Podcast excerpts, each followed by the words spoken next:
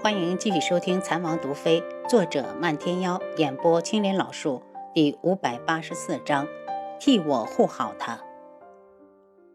智王府的暗卫见到漫天妖时，楚清瑶让飘飘送往独门的消息也到了。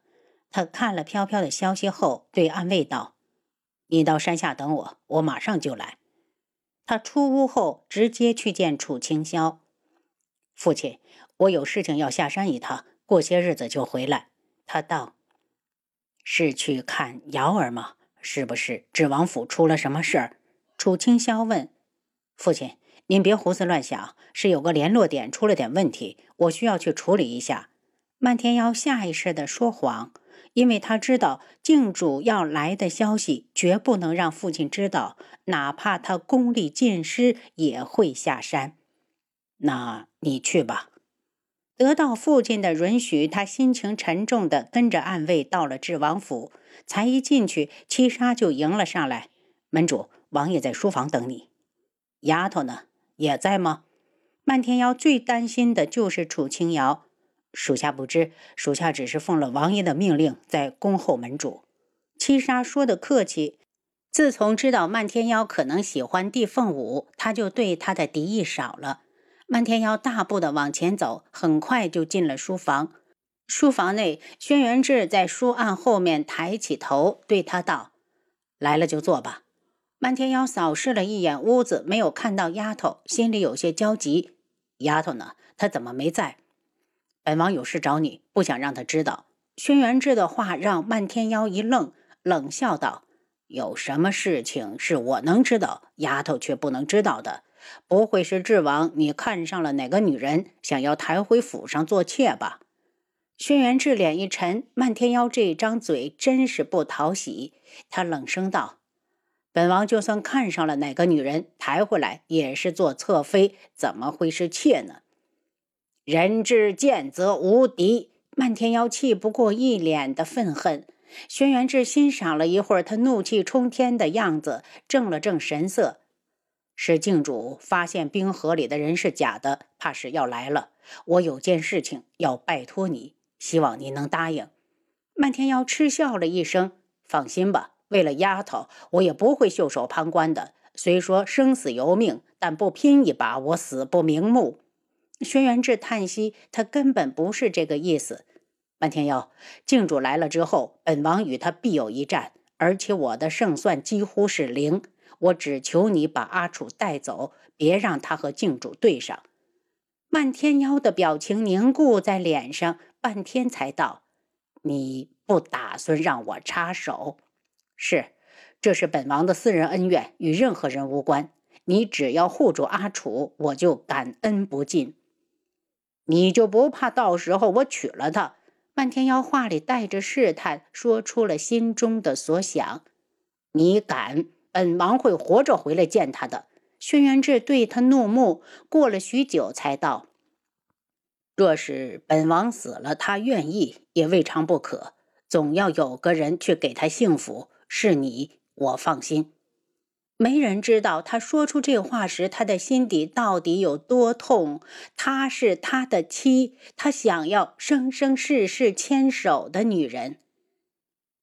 如果我拦不住他呢？”漫天妖笑起来：“你觉得丫头是那种人吗？若是知道你有危险，她怎么可能会走？不走，你就不会打晕她吗？”轩辕志有些气愤：“漫天妖，别让我觉得你是个废物，你才是废物！”漫天妖回呛：“让他敲晕丫头，他如何下得去手？你的意思是不让独门参与进来？”漫天妖总算明白了轩辕志的想法。上次的山顶之战，现在想起来还历历在目。总之就是一句话：他们加在一起也不是靖主的对手。你的任务只是替我护好阿楚。轩辕志觉得喉咙像被什么扎到了般生疼酸涩。你以为你是谁？丫头的事凭什么要听你的？漫天妖站起来，我要去找丫头了。他之所以气愤，是因为他了解丫头，他绝不会丢下轩辕志而去。轩辕志，种药材的事大家都有份，凭什么英雄都让你一个人来当？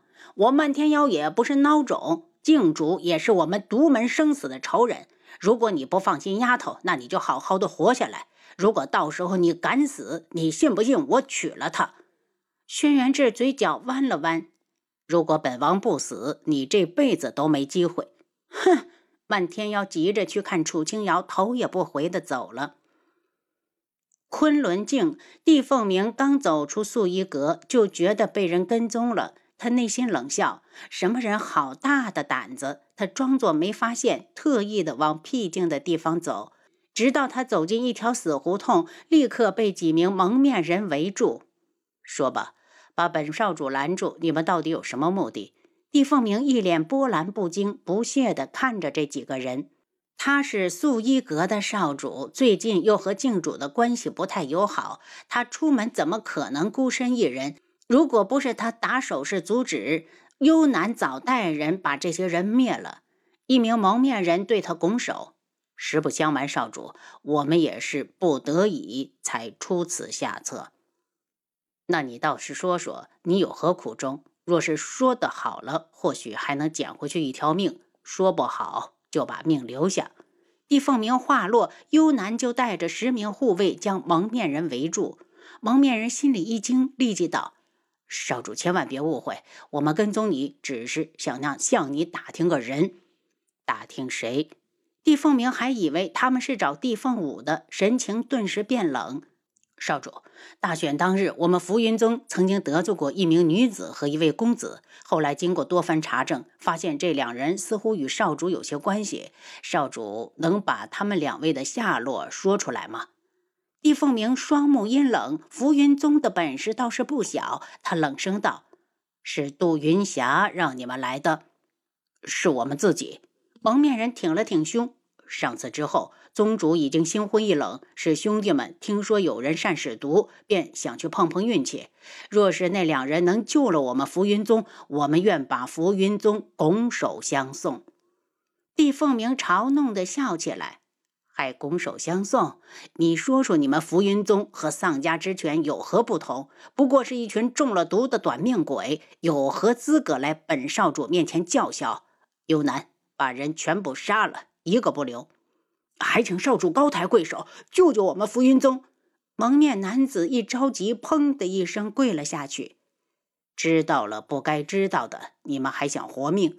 帝凤鸣可不是心慈手软之辈，要不然当初他也不会把轩辕笑弄死。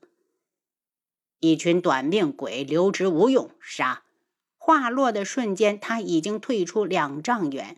幽南带人刚要动手，就听远处传来女人的声音：“少主且慢。”李凤鸣冷笑：“杜云霞果然没死。”远处飞过来一名五十多岁的妇人，面容清白，神态焦急，一停下来就狠狠地瞪向蒙面人，厉声道：“谁让你们来的？素衣阁少主，你们也敢惹？是不是嫌命长了？”帝凤鸣不语，唇角带着冷笑：“少主，既然他们都能舍出这张脸来求你，我这个门主又何必要这个脸？请少主救我浮云宗上下两百人性命。事成之后，浮云宗从上到下绝不背叛少主。你觉得我会救你们？”帝凤鸣挑了挑眉，其实他倒是想看看浮云宗的众人到底中的是什么毒。